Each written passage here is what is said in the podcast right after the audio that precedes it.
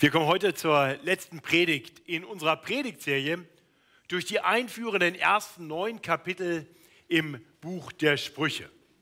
Heute unser Predigtext ist das neunte Kapitel und ich denke, es ist ein sehr passender Abschluss dieser sehr langen Einführung in das, was dann folgt, die Sprüche Salomos.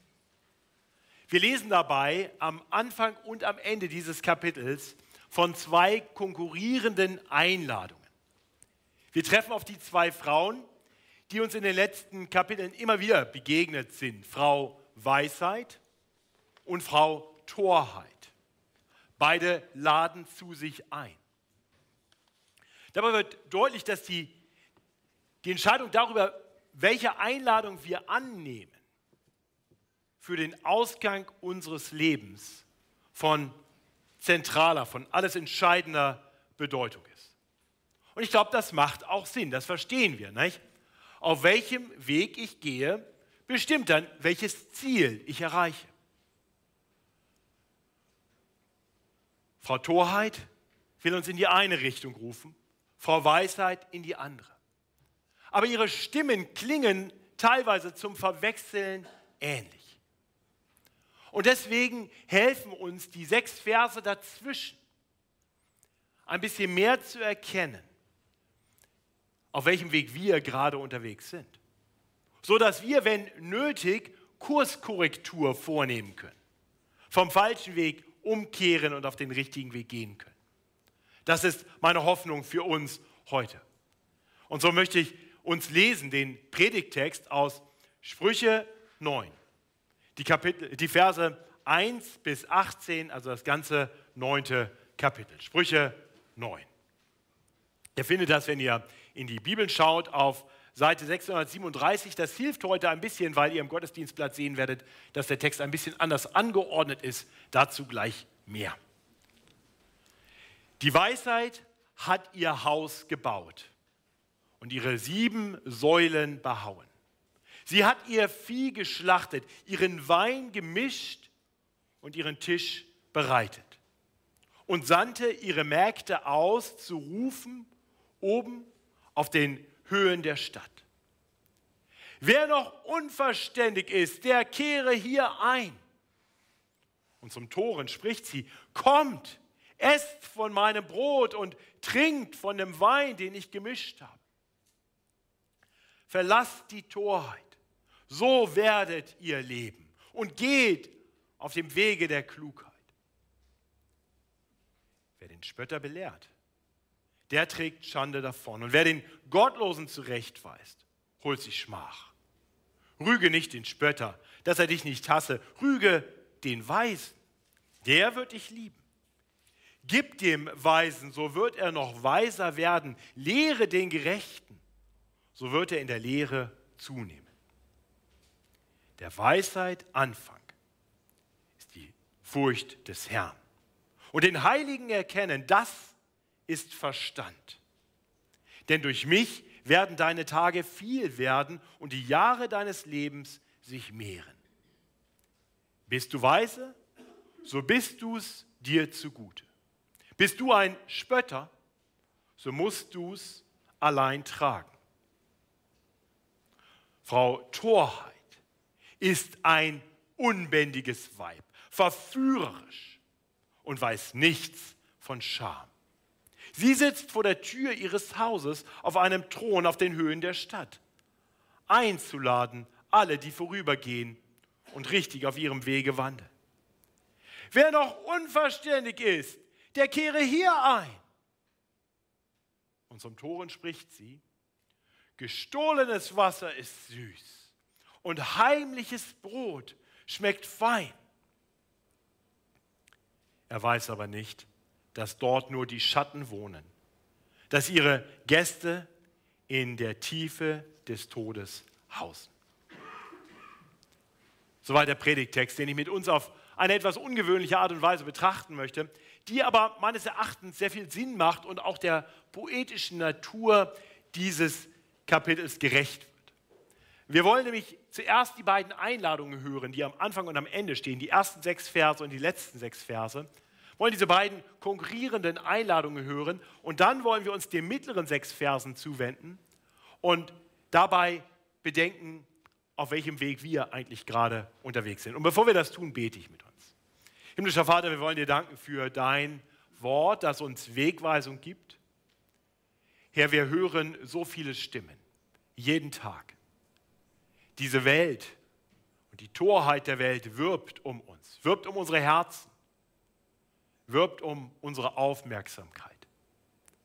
Herr, wir tun uns oft so schwer, deine Stimme zu hören stille zu werden vor dir, dir unsere ganze Aufmerksamkeit zu schenken.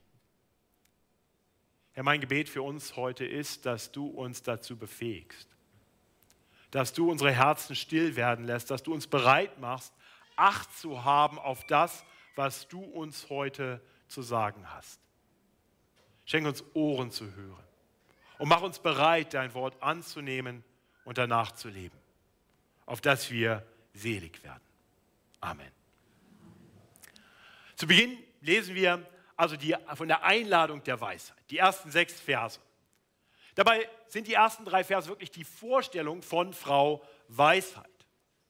Nicht, wir sehen hier gleich im ersten Vers, dass die Weisheit prächtig, dass sie bedeutsam ist. Es heißt ja, die, die Weisheit hat ihr Haus gebaut und ihre sieben Säulen behauen. Die Weisheit wohnt prachtvoll. Eine Säulen, sind, sind Ausdruck davon. Das ist nicht irgendwie eine kleine Hütte. Ich weiß nicht, wer von euch Säulen, behauene Säulen an seinem Haus hat. Äh, zu dem wäre ich gerne mal eingeladen.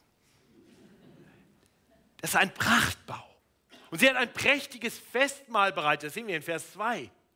Sie hat ihr Vieh geschlachtet, ihren Wein gemischt und ihren Tisch bereitet. Das ist ein, ein Mahl mit, mit, mit Fleisch, mit geschlachtetem Vieh, also Steak. Das war damals noch viel seltener und kostbarer, als das heute ist. Ja, also eine Einladung zu einem Prachtmahl, zu einem Festmahl mit Steak und Wein. Und sie lässt einladen durch Märkte, die sie aussendet. Und die Einladung geht an viele. Nicht? Sie sandte ihre Märkte aus, zu rufen oben auf den Höhen der Stadt. Da, wo man gut hören kann, ruft sie laut und lädt ein. Dann ab Vers 4 hören wir tatsächlich die Stimme von Frau Weisheit, wie sie einlädt. Wer noch unverständig ist, ruft sie, der kehre hier ein. Zum Toren spricht sie, kommt, esst von meinem Brot, trinkt von dem Wein, den ich gemischt habe. Wir sehen hier, die Einladung, die, die wird weit gestreut. Jeder ist eingeladen. Kommt, kommt her. Und sie will uns geben, was wir brauchen. Sie will uns beschenken mit Segen. Aber dazu müssen wir von falschen Wegen umkehren. Das sehen wir in Vers 6. So ruft sie, verlasst die Torheit. So werdet ihr leben. Und geht auf dem Wege der Klugheit. Ja, ganz klar, ein Ruf zur Umkehr.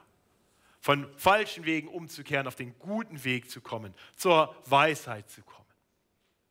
Wir haben in den letzten Wochen immer wieder darüber nachgedacht, dass Weisheit wirklich ein, ein Wesensmerkmal Gottes ist. Gott allein ist vollkommen weise. Und wenn jetzt hier die Weisheit ruft, dann wissen wir, dass letztendlich dahinter die Stimme Gottes steht. Gott ruft. Und das hat Gott immer wieder getan. Das, was wir hier sehen, ist nicht nur etwas, was wir an dieser einen Stelle in der Bibel sehen. Wir sehen das immer und immer wieder, wie Gott ruft und einlädt, zu ihm zu kommen. Äh, in der Tat sehen wir das eigentlich im ganzen Alten Testament immer wieder, wie, wie Gott Menschen beruft und wie er sie zu sich zurückruft. Weil die Menschen immer wieder sich von ihm abwenden und immer wieder ergeht der gleiche Ruf. Der Ruf kehrt um zu mir, kommt zu mir und findet bei mir Segen. Kommt an meinen Tisch, findet bei mir das, was ihr wirklich braucht. Kommt und ihr werdet leben. Wir sehen, dieser Ruf der Frau Weisheit, das ist der Ruf Gottes, den wir immer und immer wieder hören, wenn wir Gottes Wort lesen. Und dieser Ruf Gottes, der ist im Neuen Testament noch deutlicher zu hören, denn dort ruft Gott durch seinen ewigen Sohn Jesus Christus, der Menschen einlädt. Und er tut genau das, was wir hier sehen bei Frau Weisheit. Er lädt ein und sagt, kommt her, alle, kommt her zu mir. Und er erklärt, kommt her zu mir, ihr, die ihr erkennt, dass ihr ein Problem habt. Nicht so wie Frau Weisheit die Unverständigen und die Toren ruft und sagt, ich will euch geben, was ihr braucht. So hat Jesus selbst gesagt, dass er gekommen ist ein Arzt, als ein Arzt. Und er hat erklärt, für wen er gekommen ist. Denn die Gesunden bedürfen des Arztes nicht, sondern die Kranken. Ich bin gekommen, hat Jesus gesagt, Sünder zur Buße zu rufen. Also Gott ruft die, die Not haben. Gott ruft die, die auf falschen Wegen sind. Der Weg der Torheit ist der Weg der Sünde. Gott ruft, kommt, kehrt um. Und dieser Ruf zur Umkehr, den wir hier in Vers 6 lesen, auch das ist der Ruf, den wir in Vollendung letztendlich bei Jesus hören. Ist auch kein Wunder, denn er ist letztendlich die Vollendung der Offenbarung Gottes. Das, was wir durch die ganze Bibel hindurch sehen, sehen wir in der klarsten und deutlichsten Form in Jesus Christus. Nicht so hat Jesus sein Predigt-Dasein begonnen. Die Zeit ist erfüllt. Das Reich Gottes ist nahe herbeigekommen. Tut Buße, das heißt, kehrt um und glaubt an das Evangelium. Vertraut dieser guten Nachricht, dieser frohen Botschaft. Es ist eine Einladung, eine Einladung letztendlich zu einem Festmahl, auch bei Jesus. Denn wir wissen, am Ende aller Einladungen steht das große Hochzeitsfest des Lammes. Jesus lädt ein, Gott lädt ein, kommt zu mir. Kommt und werdet weise, kommt und findet Segen. Kommt und habt Leben.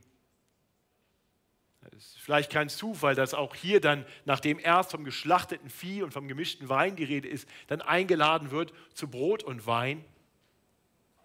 Vielleicht erinnert uns das ein wenig an die Einladung, die wir haben von Jesus an seinen Tisch zu kommen, Brot und Wein einzunehmen, als Wegzehrung, wenn wir so wollen, bis hin zu dem Tag, an dem wir von neuem mit ihm essen werden.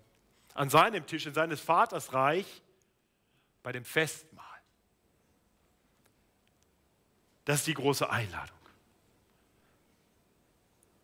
Und wir sehen, hier werden Märkte ausgesandt, um Menschen einzuladen. Vorher haben wir das Gleichnis gehört, was Jesus gesprochen hat aus Lukas 15. Auch dort werden Knechte ausgesandt, um einzuladen. Ihr Lieben, ich verstehe meine Aufgabe hier als ein Knecht des Herrn, euch einzuladen einzuladen, komm zu Frau Weisheit, komm zu Gott, komm zum Herrn Jesus. Ich hoffe, du hast diese Einladung gehört und ich hoffe, du hörst diese Einladung heute wieder. Wir müssen nicht nur einmal kommen, wir müssen immer wieder kommen und wir sind immer wieder eingeladen. Egal was ist, egal was in deinem Leben gerade los ist, die Einladung gilt. Komm. Und es ist wichtig zu kommen. Denn es gibt da diese konkurrierende Einladung, diese so ganz ähnliche und doch ganz andere Einladung von Frau Torheit, über die wir in den letzten sechs Versen unseres Predigtextes lesen. Ganz ähnlich aufgebaut. Ihr habt im Gottesdienstblatt diese beiden Abschnitte direkt nebeneinander gedruckt, sodass ihr äh, wirklich sehen könnt, wie ähnlich sie sind. Wiederum, die ersten drei Verse sind wirklich eine Beschreibung. Es ist ein Erzähler, der Frau Torheit beschreibt, so wie er vorher Frau Weisheit beschrieben hat, und beschreibt, was hier geschieht. Wir sehen das in Versen 13 bis 15. Frau Torheit ist ein unbändiges Weib, verführerisch und weiß nichts von Scham. Sie sitzt vor der Tür ihres Hauses auf einem Thron auf den Höhen der Stadt, einzuladen alle, die vorübergehen und richtig auf ihrem Wege wandeln. Wir sehen, manches klingt hier sehr ähnlich. Wiederum, Frau, Frau Weisheit lädt ein auf den Höhen der Stadt. Hier ist nichts beschrieben von einem Prachthaus, hier ist nichts beschrieben von einem Festmahl, das vorbereitet ist, aber auch eine allgemeine Einladung, die auch an viele, an alle Menschen ergeht.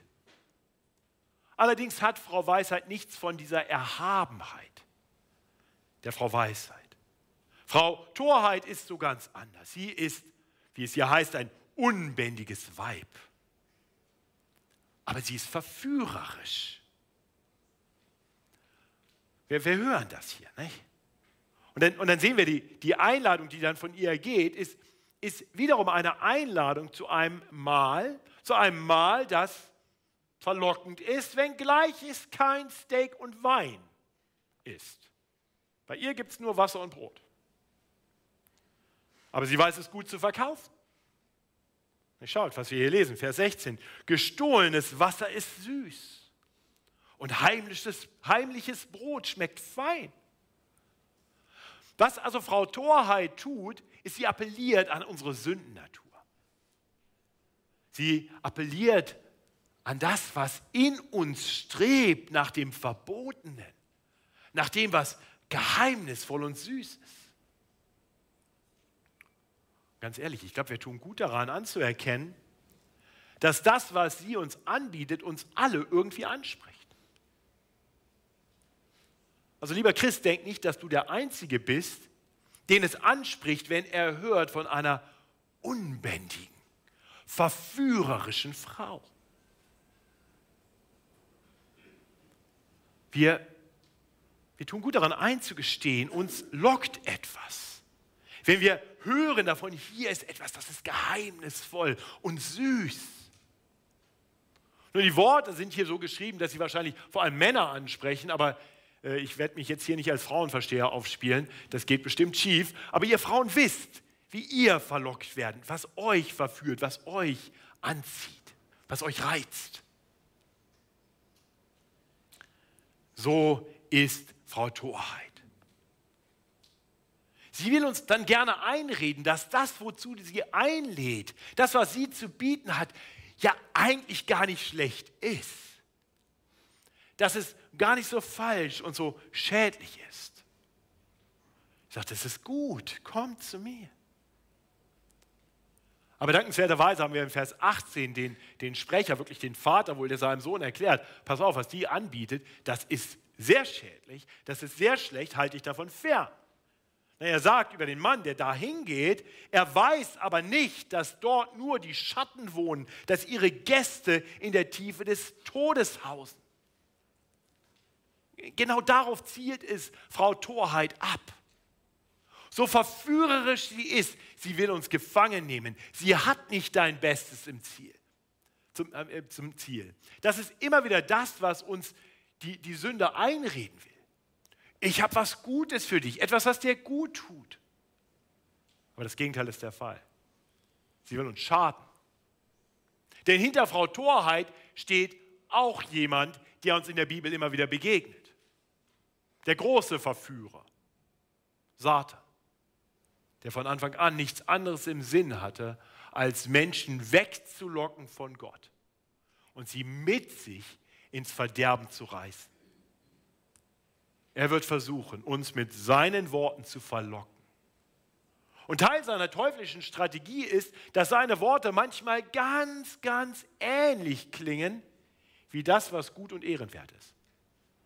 Wir haben das hier gesehen, wie die Verse 4 und 16 identisch sind. Der Ruf, der ergeht an die Menschen. Sie ruft, wer noch unverständig ist, der kehre hier ein. Genau der gleiche Ruf. Zwei Stimmen. Komm her, komm her.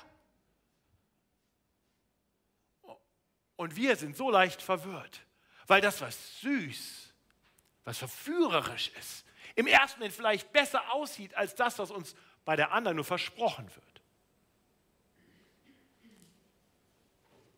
Aber natürlich ist es nicht so schwer, die beiden Frauen zu unterscheiden, diese beiden Wege zu unterscheiden. Wir müssen nur wirklich hinschauen, wir müssen nur darüber nachdenken. Aber dazu müssen wir eben auch bereit sein, wir müssen widerstehen wollen, wir müssen den richtigen Weg gehen wollen. Und das ist die wirklich entscheidende Frage für dich heute. Welche Einladung wirst du annehmen? Zu, zu wem wirst du gehen? Zur ehrenwerten Frau Weisheit oder zur verführerischen Frau Torheit? Okay, mir ist klar, Sonntagmorgen, ihr seid im Gottesdienst, der Pastor stellt eine Frage, das klingt sehr nach rhetorischer Frage. Wir sind alle sehr darauf bedacht, so auszusehen, dass die Sache für uns natürlich klar ist. Vielleicht ist ja jemand hier, der sich diese Frage wirklich mal stellen muss, aber wir haben es ja eigentlich alle klar sortiert. Und mein Gebet ist, dass es so ist. Aber mir ist auch klar, wie leicht es für uns ist, anderen und auch uns selbst etwas vorzumachen. Und ich weiß, dass Gott das noch viel besser weiß. Deshalb gibt er uns in unserem Predigtext mitten zwischen diesen beiden Einladungen eine Beschreibung der wahrhaft Weisen und der tatsächlich Törichten, sodass wir uns selber nochmal hinterfragen, nochmal prüfen können. Das ist zu unserem Besten. Einfach nur, um ganz sicher zu sein, dass wir eben nicht zu schnell genickt haben, weil ich gehe zur Weisheit. Okay? Und damit kommen wir zu den Versen 7 bis 12. Wirklich dem Zentrum dieses Textes. Und wie gesagt, ich glaube, dass das im Zentrum steht, weil das alles ist, wo es uns hinführt. Deswegen predige ich das nicht hebräisch. Ich wüsste auch nicht genau, wie ich das machen soll, sondern ich predige das einfach so, wie wir Deutschen das machen. Ordentlich, ja, Einladung, Einladung und das alles Entscheidende danach. Die Verse 7 bis 12. In Verse 7 bis 9 sehen wir wirklich einen Kontrast der beiden. Ja, derer, die töricht sind, die Spötter sind und derer, die wirklich weise sind. Ich lese uns diese drei Verse noch einmal. Wer den Spötter belehrt, der trägt Schande davon. Und wer den Gottlosen zurechtweist, holt sich Schmach. Rüge nicht den Spötter, dass er dich nicht hasse. Rüge den Weisen, der wird dich lieben. Gib dem Weisen, so wird er noch weiser werden. Lehre den Gerechten, so wird er in der Lehre zunehmen. Ja, hier ist oberflächlich natürlich erstmal jemand, dem einfach gesagt wird, zu wem er gehen soll und wen er meiden sollte. Aber wir sehen, es geht um diese beiden Gruppen. Es geht um die Weisen und um die Törichten. Und was hier deutlich wird, ist, dass an der Reaktion auf Belehrung, auf Zurechtweisung, auf Rüge erkennbar wird, ob jemand weise ist oder ein Spötter. Das sehen wir, der, der Spötter, der hat nichts über für Zurechtweisung, für Belehrung. Der wird auf Rüge nicht hören, der wird sich nicht sagen lassen. Der wird im Gegenteil diejenigen bekämpfen, die ihm versuchen ins Leben zu sprechen, die ihn den Weg weisen wollen hin zu einem gottgefälligen Leben. Weise Menschen hingegen, die nehmen Belehrung und ja auch Korrektur dankbar an. Denn sie wissen, dass sie das brauchen, dass es ihnen nützt. Ja, also mit diesen beiden Kategorien vor dir. Wo stehst du? Wie gehst du mit Belehrung, mit Kritik, mit Ermahnung um? Bist du bereit, dich belehren zu lassen? Oder weißt du sowieso alles immer besser? Bist du bereit, dir ins Leben sprechen zu lassen, auch wenn es mal weh tut? Bist du dankbar dafür, wenn jemand den Mut hat, dich zu korrigieren, dich zu ermahnen? Und mir ist klar, es gibt Menschen, die uns ständig ins Leben sprechen wollen mit Kritik. Die gibt es auch. Die ewigen Nörgler, die ewigen Kritiker, die finden immer ein Haar in der Suppe, über das sie klagen und meckern können. Um solche Menschen geht es mir hier gerade nicht. Solche Menschen brauchen selber Ermahnung. Okay? Mir geht es hier um Menschen, die dein Bestes im Sinn haben, die durchaus bereit sind, dich auch zu loben, Worte der Ermutigung zu sprechen. Menschen, die auch einmal über etwas hinwegsehen können, mit viel Geduld und Gnade, die aber eben auch den Mut haben, mal etwas anzusprechen, das wirklich angesprochen werden müsste.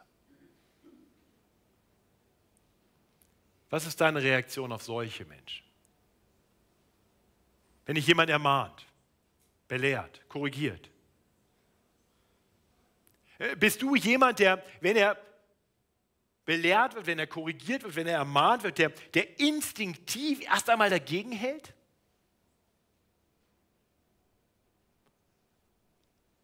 Wenn ihr euch fragt, wie ich überhaupt auf so eine Idee komme, nur ich habe in den Spiegel geschaut. Ich weiß, wie mein Herz tickt. Wenn jemand zu mir kommt und anfängt und mich belehren will, mich, mich korrigieren will, mich zurechtweist, dann weiß meine erste Reaktion, die Reaktion meines sündigen Herzens ist instinktiv, da halte ich jetzt gegen. Das geht ja gar nicht. Vielleicht ist dir das ganz fremd. Dann möchte ich dich gerne mit deinem eigenen Herzen bekannt machen. Das steckt in uns drin. Das steckt in uns drin. Aber die Frage ist, geben wir dem Raum oder fangen wir das auf? Lässt du es zu, dass in dir Ärger, Ablehnung hochkommt, wenn dich jemand ermahnt? Das sind Warnsignale. Warnsignale, die wir ernst nehmen sollten. Meine Hoffnung und mein Gebet ist, dass wir bereit sind, dass wir wirklich bereit sind, uns belehren zu lassen, dass wir bereit sind, uns ermahnen, uns korrigieren zu lassen. Denn wenn wir das nicht sind, dann werden Menschen irgendwann aufhören, es auch nur zu versuchen. Sie werden dich aufgeben und sagen, es hat eh keinen Sinn mit ihm. Das, das lehrt uns ja hier der Text. Das ist ja genau der Auftrag, ja. Irgendwann, wenn klar ist, der ist töricht, der ist spöttisch, der hört eh nicht zu, dann werden Menschen dich links liegen lassen. Sie werden einfach sagen, es hat keinen Sinn. Und das wird dir zum großen Schaden werden. Nein, wirklich weise Menschen freuen sich über Korrektur. Sie nehmen sie dankbar an. Wer wirklich zu Frau Weisheit gegangen ist, der wird dankbar sein, wenn Menschen den Mut haben, ihm oder ihr ins Leben zu sprechen. Bist du so ein Mensch? Ein Mensch, der dankbar ist, korrigiert zu werden. Ein Mensch, der diejenigen, die dich korrigieren, liebt. Das mag im ersten Moment ein bisschen seltsam klingen. Liebe für die, die mich korrigieren, die, mir ins, die mich ermahnen, die mich rügen. Aber es macht so viel Sinn. Es macht so viel Sinn, vor allem wenn wir bedenken, was wir dann in den Versen 10 bis 11 lesen. Da lesen wir, der Weisheit Anfang ist die Furcht des Herrn. Und den Heiligen erkennen, das ist Verstand. Denn durch mich werden deine Tage viel werden und die Jahre deines Lebens sich mehren. Auch wenn wir zu einer angemessenen Gottesfurcht kommen, dann werden wir über das Urteil eines Menschen, der meint, uns rügen zu müssen, nicht mehr so viel denken. Es wird uns nicht mehr in unserem Ego erschüttern, weil für uns nicht mehr das alles Entscheidende ist, was andere Menschen von uns denken. Das alles Entscheidende wird sein, dass Gott richtig von uns, dass er gut von uns denkt. Dass wir ihm gefallen. Und wenn ein Mensch mir ins Leben spricht, damit ich diesem Gott, der wirklich zu fürchten ist und dessen Urteil alles entscheidend ist, damit ich diesem Gott gefalle. Alles, was dem dient, nehme ich dankbar an. Ja, wenn ich anfange, Gott wirklich zu erkennen, den Heiligen zu erkennen, dann wird das, was ich hier auf Erden höre und sehe und wie Menschen über mich denken, wird nebensächlich. Aber es wird wertvoll, weil ich erkenne, dass Gott heilig ist und, und ich erkenne, dass ich nicht heilig bin. Und wenn Menschen mir den Spiegel vorhalten und mich rufen, äh, von falschen Wegen weg hin zum richtigen Weg, damit ich für Gott annehmbar werde, damit ich bei ihm Annahme finde, dann sage ich danke. Danke, ich hatte mich verlaufen. Danke, dass du mir, dass du mir das sagst. Nicht, so sind wir doch oft unterwegs. Wir verlaufen uns und merken es nicht. Und wir denken, alles super, ich bin gut unterwegs. Und dann kommt einer und sagt, du, übrigens, äh, du wolltest dahin, aber du gehst gerade dahin. Und man kann natürlich dann die instinktive Reaktion hier meines Herzens dann, so ein Blödsinn, ich weiß genau, wo ich hingehe. Ja, und gehst weiter in die falsche Richtung. Aber, aber wenn du merkst, den Heiligen erkennen, der ist wirklich da, der weist mir auf den hin, ich erkenne den Heiligen mehr, dann sage ich, danke, danke, danke, dass du mir ins Leben gesprochen hast. Danke, dass du mir gezeigt hast, ich war auf falschen Wegen. Es ist so wichtig. Dein Weg, wie Gott das tut, wie er uns hilft, lange zu leben, gut zu leben, auf dem richtigen Weg unterwegs zu sein, ist, dass er uns Menschen ins Leben sendet, die uns ins Leben sprechen. Menschen, die nicht ihre eigenen Weisheiten kundtun und ihre eigenen Wege proklamieren, sondern Menschen, die als Mägde und Knechte Gottes kommen und uns einladen hin zu Gott. Und uns rufen zurück zur Buße, zum Glauben, zum Weg des Glaubens. Verstehst du, dass solche Menschen ein Geschenk Gottes an dich sind? Verstehst du, wie gut es ist, dass Gott Mägde und Knechte sendet, um dich zu sich zu rufen? Deswegen brauchen wir Gemeinschaft. Deswegen haben wir es nötig, immer wieder unter Gottes Wort zu kommen. Deswegen ist es so wichtig, dass wir in die Gemeinschaft der Glaubenden kommen, weil genau dort die Mägde und Knechte des Herrn sind. Und die müssen uns sehen, um uns ins Leben sprechen zu können. Das funktioniert nur sehr bedingt, wenn ich jetzt hier in den Livestream predige. Aber das funktioniert, wenn ich dir in die Augen schaue. Das funktioniert, wenn ich dich sehe, wie du lebst, wenn ich dich vor und nach dem Gottesdienst sehe, wenn ich dich unter der Woche sehe, wenn ich im Hauskreis höre, was dich bewegt und was für Dinge dich so zornig machen. Das geschieht, wenn ich mit Menschen lebe. Deswegen brauchen wir mehr als den Sonntagmorgen so gut und richtig das ist, sich als Gemeinde zu versammeln, um auf Gottes Wort zu hören. Und hoffentlich steht da vorne ein treuer Knecht, der uns Gottes Wort predigt, betet für die Knechte, die hier predigen, dass sie das treu tun. Das ist wichtig und gut, aber wir brauchen mehr davon. Wir brauchen Menschen im Leben und nicht nur für anderthalb Stunden am Sonntagmorgen. Da sind wir alle gut darin, so auszusehen, als wenn wir alle auf dem richtigen Weg unterwegs sind. Wir brauchen Menschen, die mit uns leben. Wir brauchen Gemeinschaft durch die Woche hinweg geistliche Gemeinschaft, in Kleingruppen, in Zweierschaften, in Ehen, wo wir miteinander auf, auf Gottes Wort hören, in Familien, wo Gottes Wort Raum einnimmt. Wer weise ist, der geht zur Weisheit und meidet die Torheit. Wer weise ist, hört auf die Knechte und Mägde des Herrn, wenn sie ihm ins Leben sprechen. Seht ihr, in gewisser Weise stehen wir immer wieder an Weggabelungen. Immer wieder kommen wir an Punkte, wo es zwei Stimmen gibt, konkurrierenden Stimmen, die aus der Ferne sehr ähnlich klingen. Wir sehen dann in der Distanz zwei Häuser und wir hören zwei Stimmen, kommt hierher. Die ehrenwerte Stimme der Frau Weisheit, die uns einlädt zu einem Festmahl und die Stimme der Torheit, die uns locken will. Unser Text führt uns in Vers 12 dahin, dass er uns zeigt, auf welche Stimme wir hören, hat echte und letztendlich ewige Konsequenzen. Denn das eine Haus, aus der Ferne vielleicht sehr ähnlich aussehen wie das andere, das eine Haus ist das Haus des Herrn. Dort ist es paradiesisch. Es ist ein Ort ewiger Freude. Das andere Haus ist die Hölle. Ein Ort ewigen Leidens. Und jeder ist hier gefordert, sich zu positionieren. Wir alle werden danach gerichtet werden, ganz persönlich, wohin wir gehen. Vers 12 zeigt uns diese sehr persönliche, diese individualistische Dimension. Das ist, das ist für uns gar nicht so auffallend, was wir hier lesen, aber für, für jemanden, der das Alte Testament liest, der wird sehen, ganz oft werden wir im Plural angesprochen, weil die, die typische Ansprache eben nicht so individualistisch damals war, sondern viel gemeinschaftlicher. Aber hier wird deutlich, du persönlich, jeder persönlich wird gerichtet werden. Bist du weise? So bist du es dir zugute. Bist du ein Spötter, so musst du es alleine tragen. Jeder wird die Konsequenzen seiner Entscheidung tragen. Wir sind herausgefordert, uns zu positionieren. Ich möchte für einen Moment mich an die, an die Kinder der Gemeinde widmen. Äh, wir wenden, meine ich, die Jugendlichen, die hier sind. Ich hoffe, dir ist bewusst, dass du wirklich herausgefordert bist, deinen eigenen Weg zu finden, dich selbst zu positionieren. Es ist eine gute Sache, wenn du im christlichen Elternhaus aufwächst. Es ist gut, wenn deine Eltern dich mitnehmen in den Gottesdienst.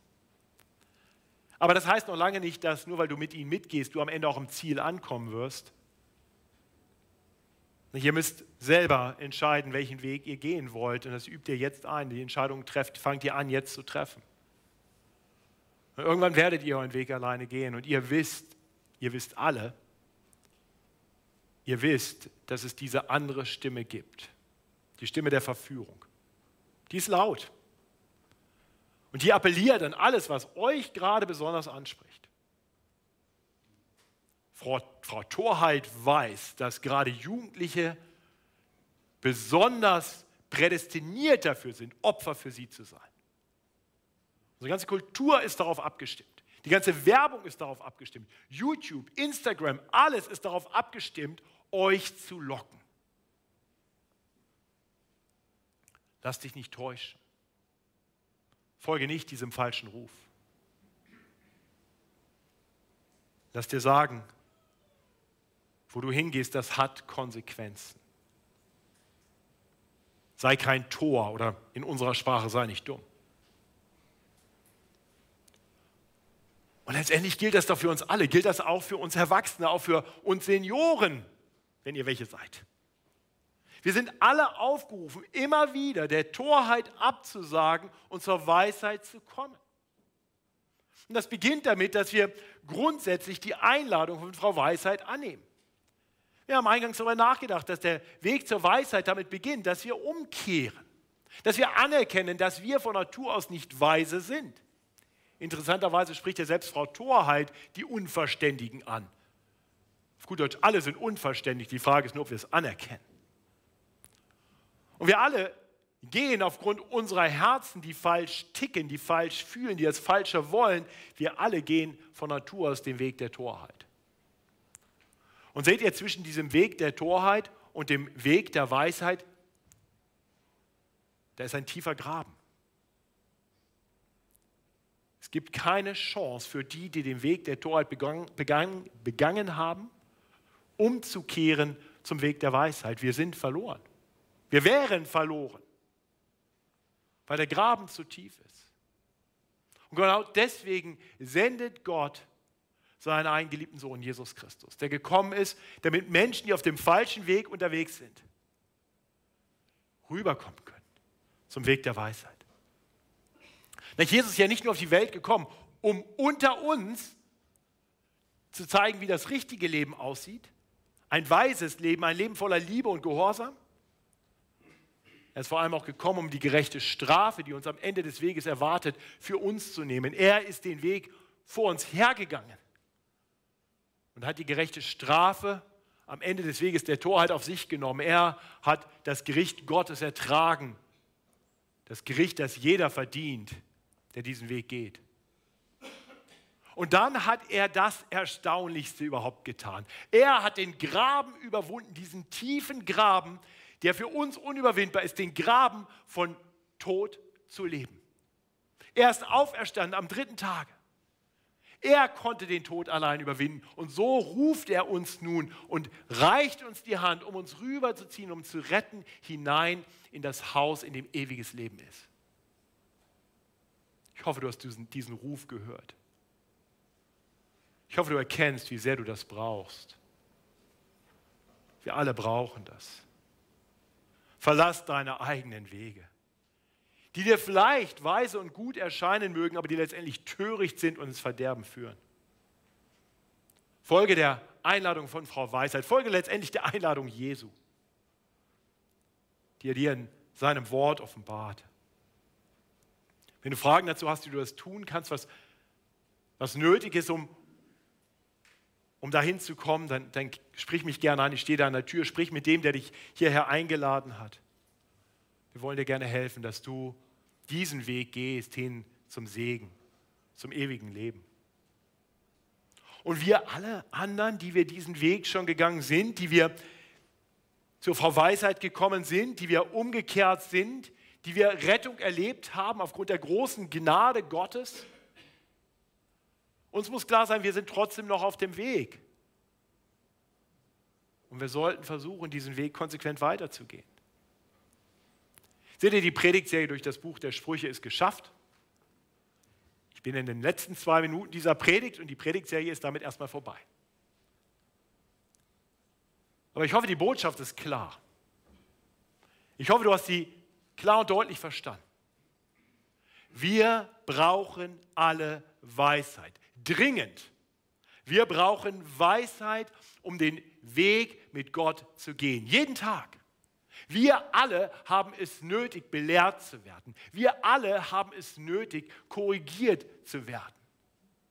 Wir alle brauchen das Sprechen Gottes in unser Leben. Jeden Tag, immer wieder, damit wir jeden Tag neu die richtigen Entscheidungen treffen und die falschen Wege meiden. So werden wir das gute Ziel erreichen. Und ich möchte dich einfach fragen am Ende dieser Predigtserie, was willst du tun?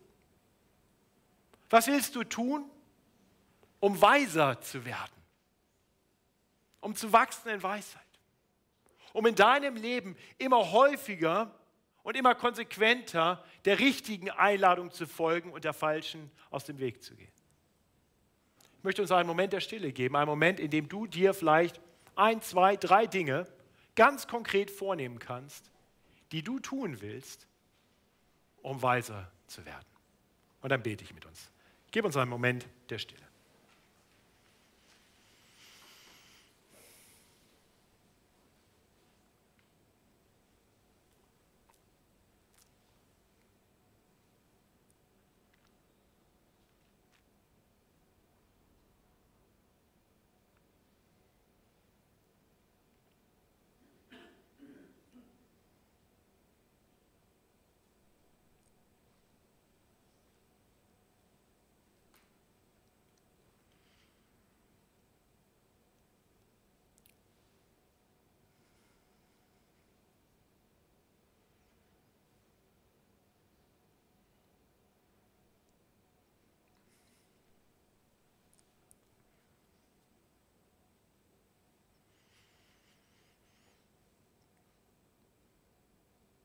Himmlischer Vater, wir wollen dir danken, dass du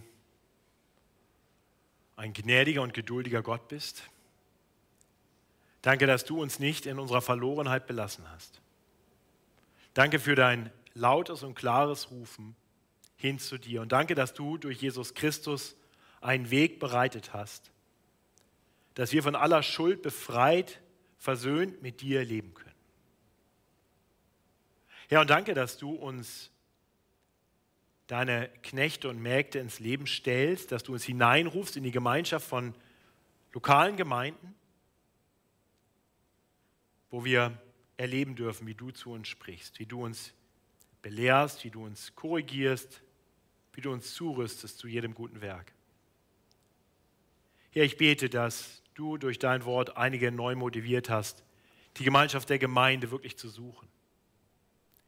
Ich bete, dass andere sich Kleingruppen suchen, wo sie mehr Gemeinschaft leben können oder Zweierschaften, wo sie intensiver einander ins Leben sprechen können. Ich bete, dass du uns begieriger machst, dein Wort nicht nur oberflächlich zu lesen, sondern es wirklich zu uns sprechen zu lassen. Ich bete, dass du uns den Blick schärfst auf dich, sodass wir dir folgen. Herr, das erbitte ich für mich, das erbitte ich für uns als Gemeinde und das erbitte ich für die, die heute als Gäste hier dabei sind. Schenk, dass wir so den guten Weg gehen. Heute und für alle Ewigkeit. Bis wir bei dir ankommen. Amen.